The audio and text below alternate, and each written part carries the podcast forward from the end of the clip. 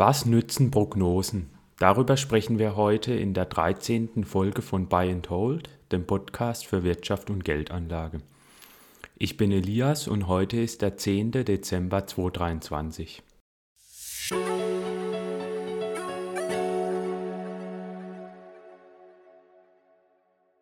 Zum neuen Jahr machen ja viele Leute wieder Zukunftsvoraussagen über das Jahr 2024. Heute werde ich über den Wert von solchen Prognosen sprechen. Es ist eine eher philosophische Folge. Zuerst wird es darum gehen, ob sich die Zukunft überhaupt voraussagen lässt. Zum Beispiel die Preise an Finanzmärkten oder auch generell. Und dann werden wir darüber sprechen, ob Prognosen sinnvoll sind oder nicht. Und am Schluss werde ich auch eine kurze Prognose für das Jahr 2024 geben, was ich erwarte an den Finanzmärkten. Ich werde jetzt mal zuerst zwei Gründe nennen, warum ich glaube, dass sich die Zukunft nicht voraussagen lässt. Und zwar zumindest im sozialwissenschaftlichen und ökonomischen Bereich, also auch bei Finanzmärkten. Bei den Naturwissenschaften ist es teils nochmal ein wenig anders. Also der erste Grund ist, dass eine exakte Prognose schon logisch widersprüchlich ist. Menschen können lernen aus der Vergangenheit und ihr Verhalten entsprechend anpassen. Daher ist allein schon deswegen die Zukunft nie festgeschrieben, sondern sie kann immer auch anders sein, als wir vielleicht in der Vergangenheit dachten. Menschen können auch ihr Verhalten anpassen, weil sie zum Beispiel von einer bestimmten Prognose erfahren und dann zum Beispiel ähm, anders handeln, weil sie eben von dieser Prognose wissen. Es gibt ja auch das Konzept der selbsterfüllenden Prophezeiung zum Beispiel. Das heißt einfach, aus dem Grund ist es eben widersprüchlich. Das kann man dann auf Finanzmärkte übertragen Gäbe es an den Finanzmärkten eine Methode, um die zukünftigen Preise vorauszusehen, dann würde diese schnell vom Markt entdeckt und neutralisiert. Andere würden dann eben hergehen und die entsprechenden Wertpapiere, die laut der Methode outperformen sollen, kaufen. Die Wertpapiere würden dann im Preis steigen und dann würde die Profitmöglichkeit dadurch eben verschwinden. Man sollte dabei auch ja bedenken, dass es auf den Finanzmärkten sehr viele kluge Leute gibt, die versuchen, Überrenditen einzufahren. Es gibt hier sehr viel Talent und sehr viel Ressourcen, auch in der Finanzbranche. Und heutzutage können selbst Kleinanleger mit Hebelprodukte von Insiderwissen und ähm, anderen Informationen profitieren und damit hohe Gewinne einfahren. Daher ist es eben auch jetzt speziell bei Finanzmärkten logisch widersprüchlich zu denken, dass hier so eine Art Geheimformel existiert, mit der man laufend Gewinne erzielen könnte. Laut der herrschenden Finanzmarkttheorie sind Finanzmärkte extrem informationseffizient. Das wird auch die Effizienzmarkthypothese genannt. Sobald eine neue Information bekannt wird, wird diese sofort in die Kurse eingepreist. Die aktuellen Kurse enthalten somit bereits alle Informationen, die bekannt sind und wer eine Überrendite erzielen will, muss demnach Informationen besitzen, die der Öffentlichkeit noch nicht bekannt sind, also Insider-Informationen. Studien berichten denn auch, dass die Finanzmärkte extrem rasch neue Informationen einpreisen. Etwa berichtet der US-Finanzökonom Larry Sweetrow im Medienartikel The Impact of News Events on Market Prices aus dem Jahr 2013.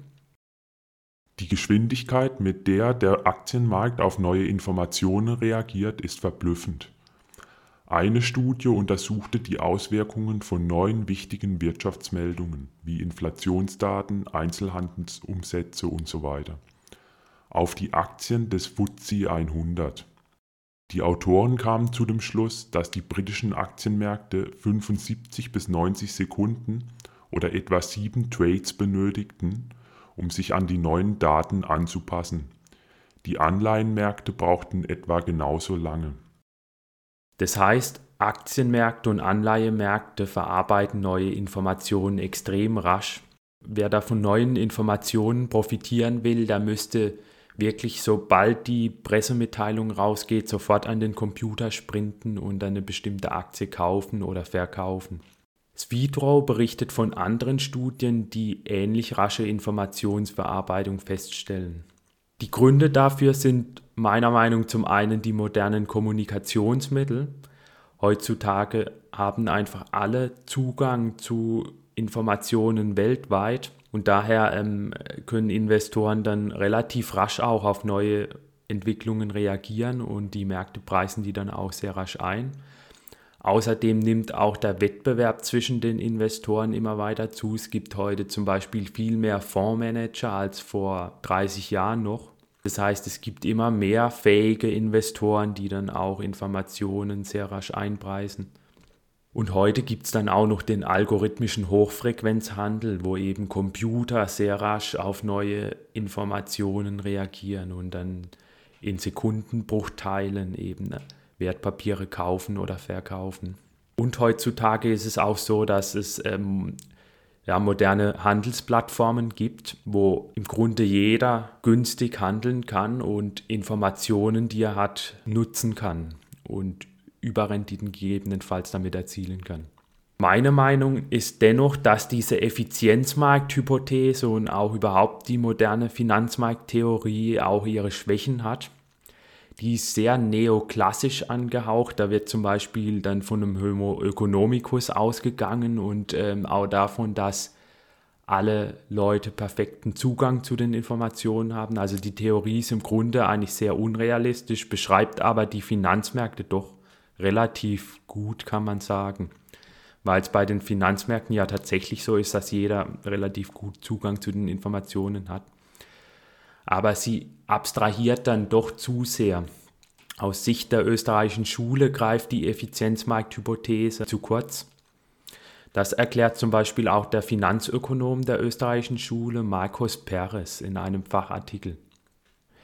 Er schreibt in dem Artikel Un enfoque austriaco de inversión, der Schlüsselfaktor ist nicht die Neuheit, sondern die Entscheidungen, die die Teilnehmer auf der Grundlage ihrer Interpretation der möglichen Auswirkungen der neuen Informationen treffen. Das heißt, es geht nicht darum, die korrekten Auswirkungen auf Grundlage der verfügbaren objektiven Informationen abzuleiten, sondern vielmehr darum, die aggregierte subjektive Interpretation zu antizipieren, die am meisten zur künftigen Preisbewegung beitragen wird. Selbst wenn die Informationen vorliegen, bevor sie dem Rest des Marktes bekannt sind, ist daher auf lange Sicht kein Vorteil garantiert.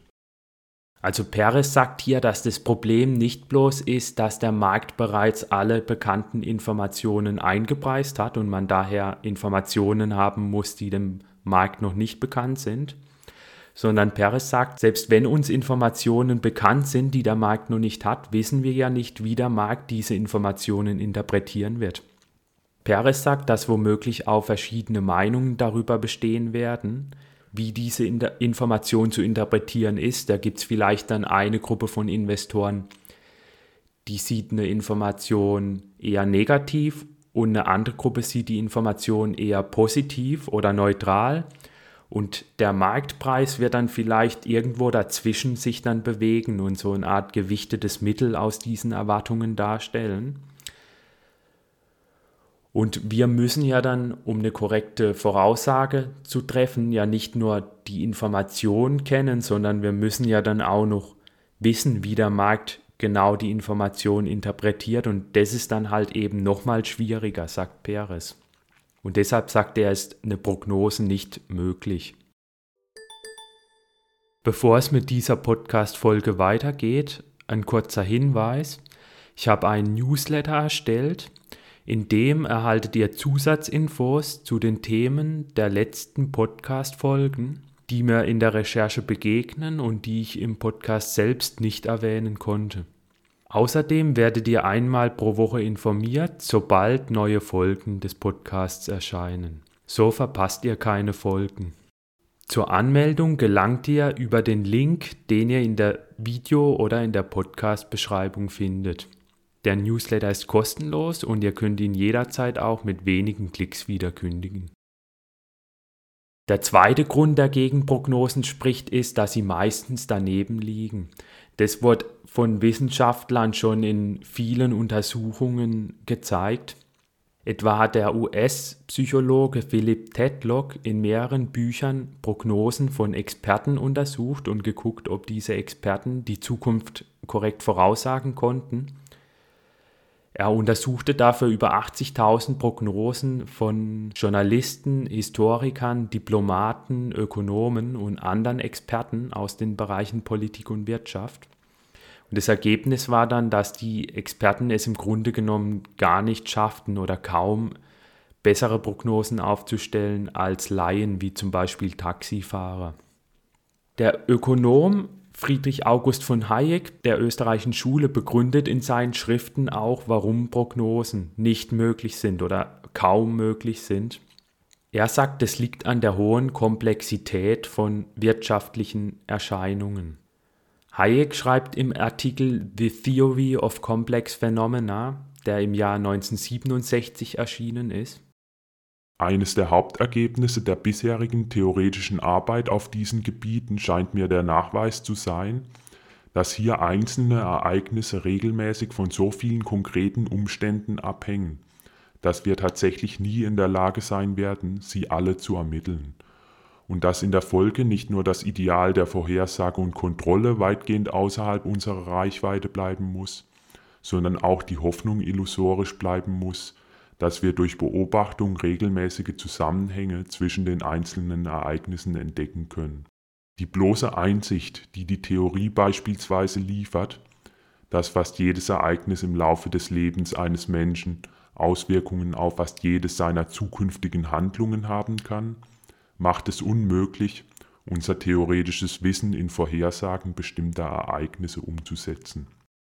Also Hayek sagt hier, dass wirtschaftliche Phänomene zu komplex sind, um Voraussagen zu treffen. Es spielen hier zu viele Einzelfaktoren mit rein, die das Gesamtphänomen beeinflussen und die uns auch nicht bekannt sind, um zu sagen, wie das Gesamtergebnis am Ende sein wird. Also zum Beispiel, wenn sehr viele Menschen auf einem Markt Wertpapiere handeln, dann hat jeder Mensch eine andere Intention und eine andere Risikobereitschaft. Und uns ist ja gar nicht bekannt, welche Intentionen oder welche Risikobereitschaft oder welche anderen konkreten Umstände für jeden einzelnen Menschen gelten und die Intentionen und Umstände, die ändern sich ja auch ständig im Zeitablauf, weil ständig neue Informationen bekannt werden, ständig etwas Neues passiert und die Menschen sich dann auch entsprechend anpassen, lernen können und ihr Verhalten ändern. Das heißt, Hayek sagt hier im Grunde, wir haben nicht das Wissen über alle Einzelumstände, die ein Massenphänomen beeinflussen, wie zum Beispiel den Marktpreis, um überhaupt eine Voraussage machen zu können.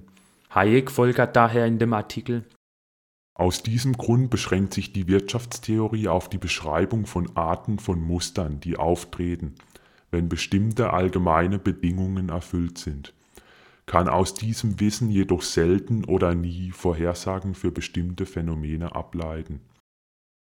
Also Hayek sagt hier, dass man gewisse Muster vielleicht voraussagen kann, aber er sagt auch, dass selbst diese Mustervorhersagen im Grunde falsch sein können und mit Mustervorhersagen meint er eben sehr allgemeine Ceteris Paribus-Aussagen, zum Beispiel sowas wie, wenn die Zentralbank Geld aus dem Nichts schöpft und gleichzeitig die Geldnachfrage konstant bleibt und äh, sich auch sonst nichts ändert, dann werden eben Ceteris Paribus die Preise steigen müssen.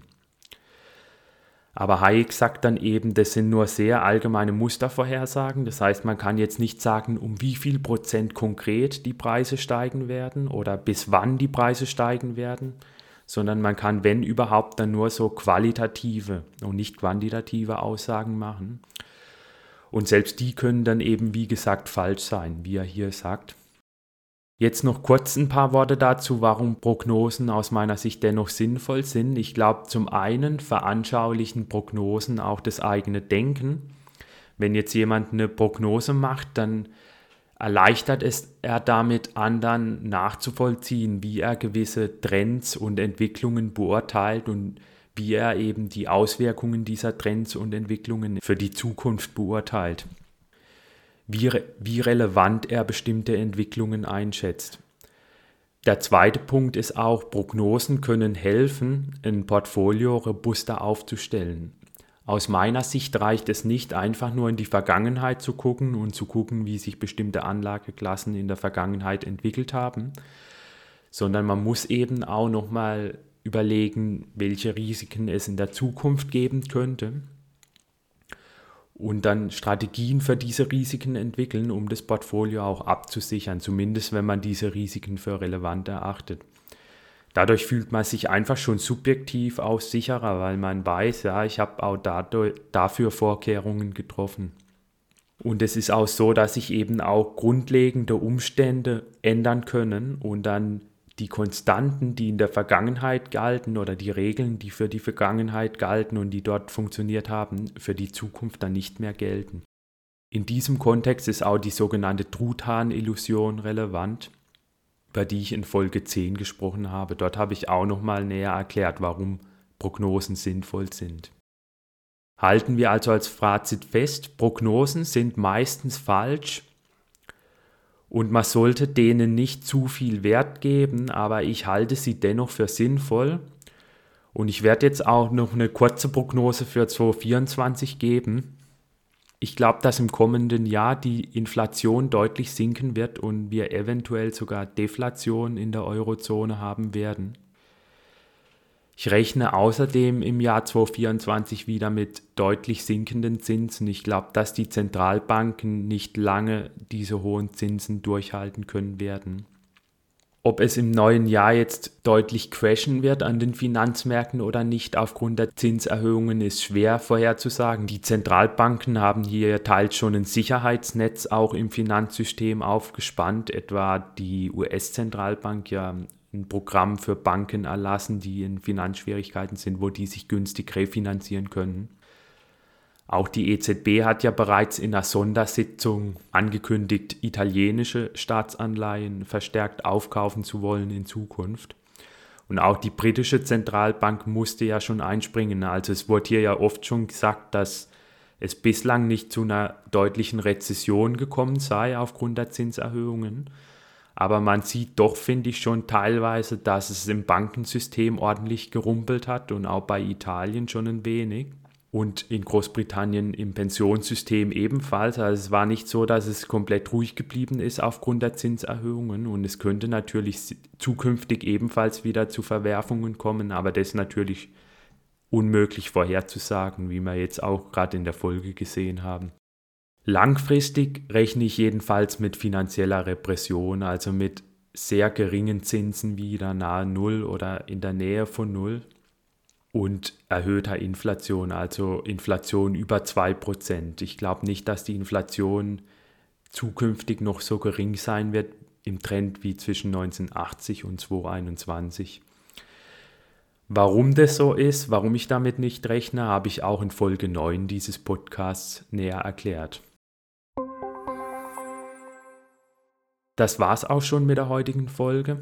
Falls euch die Folge gefallen hat, dann teilt sie gerne auf sozialen Medien oder abonniert auch gerne den Kanal. Das würde mir sehr weiterhelfen und auch zeigen, dass sich die Arbeit lohnt. Hört auch gerne in die alten Folgen rein.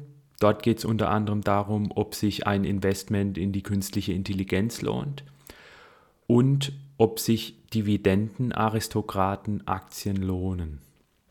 Dann darf ich mich von euch verabschieden und bis bald.